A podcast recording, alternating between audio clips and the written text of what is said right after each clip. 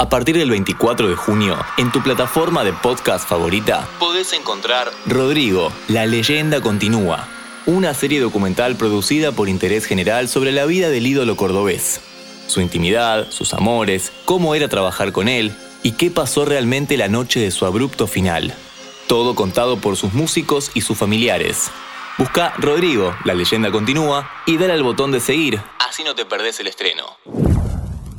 El ciclo de agua es una de las cosas más impresionantes del planeta Tierra. El sol, las nubes, la condensación, la lluvia y así como nos enseñaron en la primaria. Pero hay otro ciclo que tampoco se queda atrás. ¿Cómo llega agua potable a la canilla de tu casa? Hoy, en alta tensión, hablamos de agua y energía. sobre tu cuerpo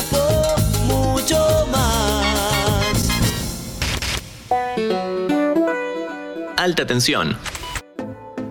Buenas, estás escuchando Alta Tensión, el podcast sobre energía de interés general. En el capítulo de hoy vamos a hablar de algo que a veces pasa desapercibido, que es la relación entre agua y energía. En varios capítulos ya hablamos sobre la energía hidroeléctrica, sobre Yacyretá, el Chocón y demás. Más o menos el 30% de la electricidad en Argentina proviene de fuentes hidráulicas, lo cual es un montón pero nunca nos metimos en el otro costado que es la energía que se utiliza para extraer, potabilizar y distribuir agua, o sea, el milagro de abrir la canilla, meterte abajo de la ducha y cantar. Oh, ese gato loco le el coco.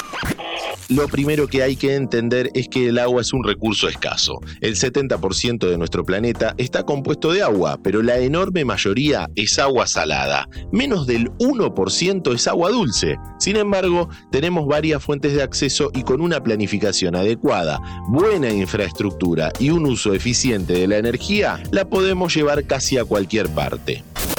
De hecho, también se puede desalinizar. Israel, por ejemplo, que está implantado en un desierto, es la meca de la desalinización, pero siempre es el último recurso, porque es el agua más cara de todas, porque utiliza mucha energía.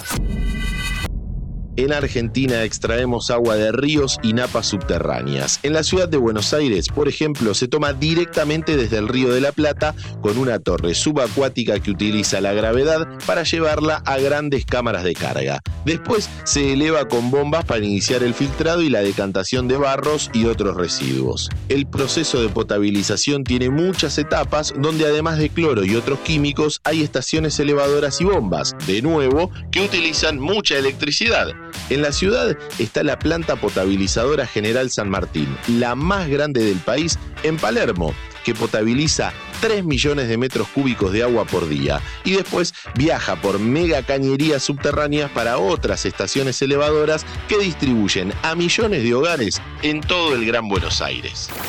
Una vez en la puerta de cada casa o edificio, el agua se tiene que bombear hasta un tanque. Por eso, muchas veces cuando te quedas sin luz, también te quedas sin agua. Si vivís en una casa, es bastante sencillo. Subís el agua unos 4 metros y desde ahí la gravedad hace que salga con presión de la canilla. Ahora, si vivís en un edificio, capaz tenés que llevar el agua 50 metros para arriba y eso es muchísimo.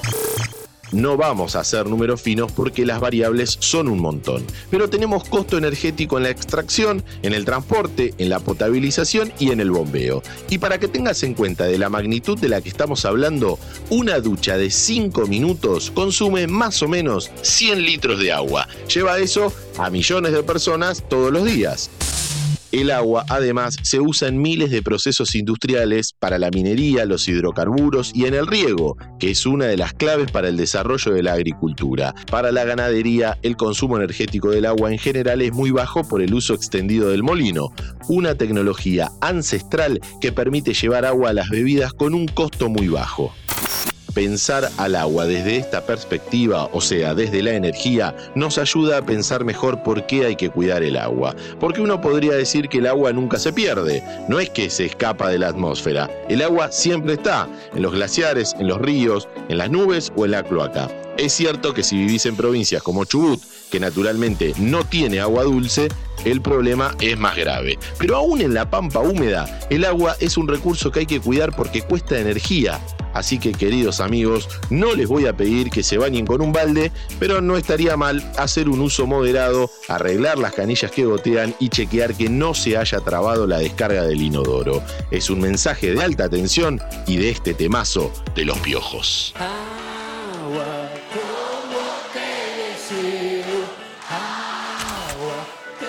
Interés General Podcast.